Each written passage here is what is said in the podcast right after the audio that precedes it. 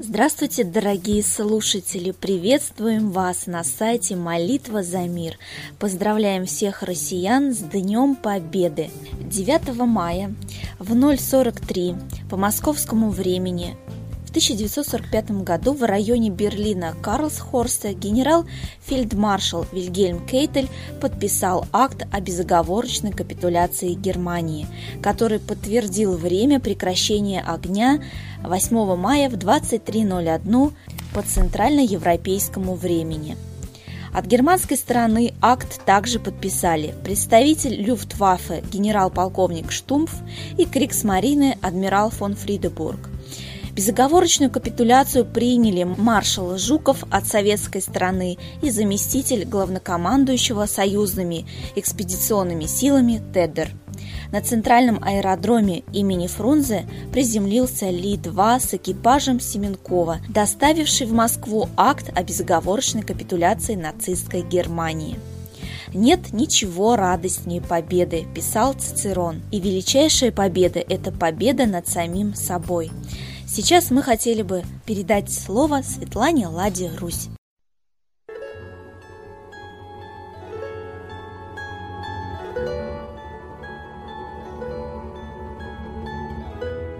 Уважаемые граждане России, очень хочется действительно искренне порадоваться победе, которую держали наши деды над ужасным отродьем рода человеческого. Но вот такой пышный праздник затмевает реальность. Те же самые банкиры, которые вытащили из ночлежек фюрера, сделали его лидером, ширмой, они заставили его, кроме Европы, напасть на Советский Союз. Штаб Гитлера не хотел, они знали, что это поражение. Но задачу перед Гитлером банкиры ставили такую – деиндустриализация, то есть просто разруха. Ну, не завоюешь, но хотя бы разрушь страну, чтобы она на столетие откатилась назад. И вот когда Гитлер стал проигрывать, забеспокоились банкиры Англии и Америки, и три плана приняли. Черчилль, утверждал планы. Ренкин, Оверлорд сначала, потом Ренкин, потом немыслимое, 43, 44, 45 год. Как повернуть все-таки фашизм еще раз против Советского Союза, потому что социализм был смертелен капиталистам. Они любые деньги вкладывали, чтобы не было общественной собственности и социальной справедливости, бесплатного образования, владения всеми ресурсами – и когда все-таки было ясно, что советская армия сверхсильна, они вдруг стали союзниками. Вот такого двуличия никто из советских и российских граждан не предполагает, потому что в нас этого нет. Но посмотрите, как только закончилась война, кровавая тут же началась холодная, значит, их позиция осталась вражеской. Они просто оттяпали пол Европы, пол Берлина, присоединившись, став союзниками. Они легко меняют дружбу на вражду, и когда вот эта холодная война, образование ЦРУ, да, для того, чтобы разрушить все-таки Советский Союз, произошли, и был разработан план внедрения тайного фашизма в нашу страну. Вот тогда они сразу стали друзьями, когда произошел переворот Ельцина 93 -го года. И с тех пор планы на завоевание на разрушение, на уничтожение нашей страны продвигаются неумолимо. Посмотрите, все разрушено. Мы думали, что это случайно, что это коррупция и воровство. Нет, это запланировано. Изучив русский характер, авось да небось, махание рукой, все это использовали против нас. И мы повелись на все эти черты характера. Нам их внушили, усилили. Пассивные, патриархальные настроения. Вот приедет барин, барин нас рассудит.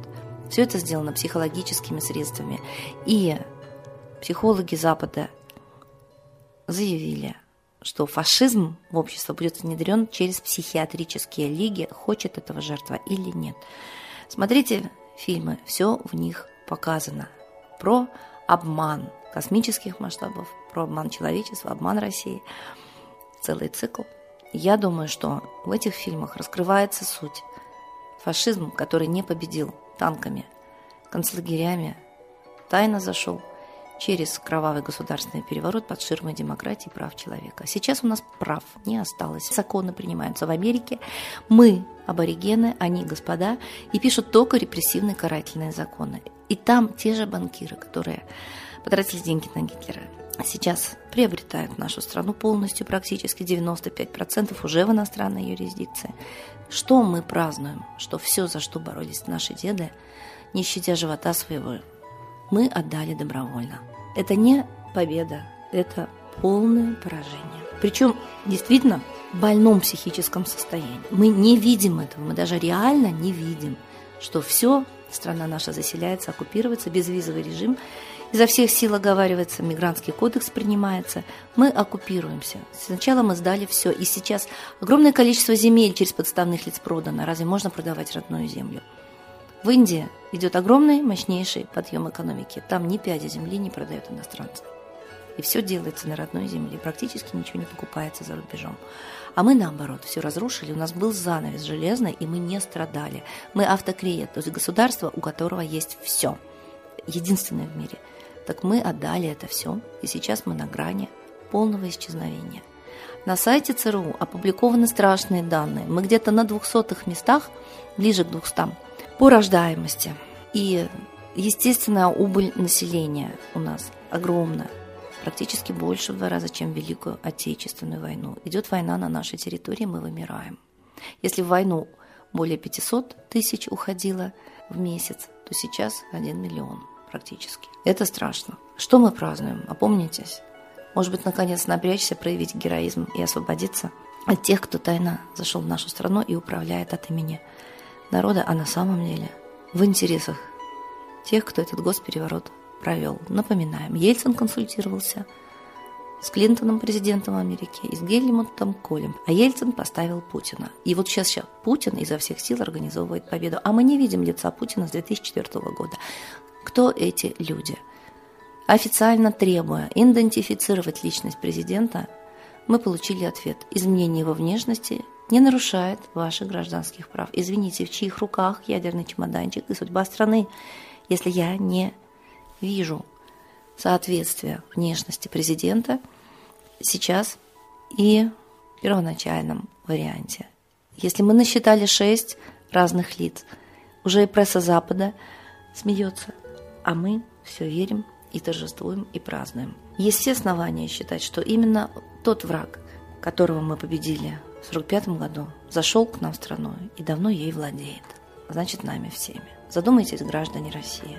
Только обратившись к высшим ценностям морали, этики, только обратившись к высшим своим родным богам, космическим силам, мы сможем увидеть истину. И вот о том, чтобы мы поняли, что происходит реально, больше всего и надо молиться и просить высший мир. Станьте честными, и вам тогда честно покажут вашу реальность. С Богом! Спасибо большое Светлане Ладе Русь, а сейчас торжественный момент – единая молитва за мир.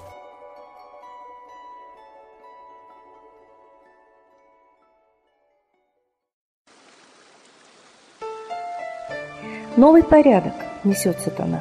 Миру готовы мор и война. Русские боги, спасите страну. Трусости, лени, простите вину.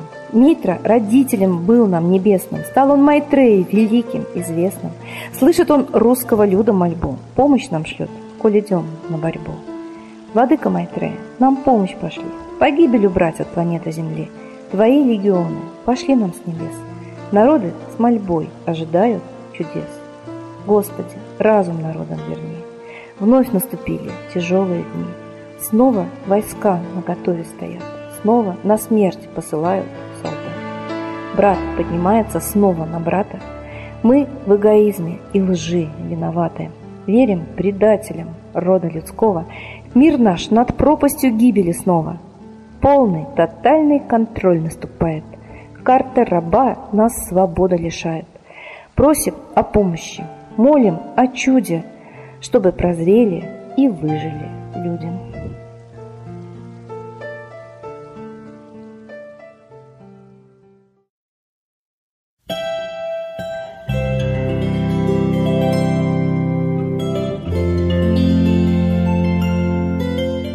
Спасибо всем, кто присоединился к единой молитве за мир. Ждем вас на следующей трансляции.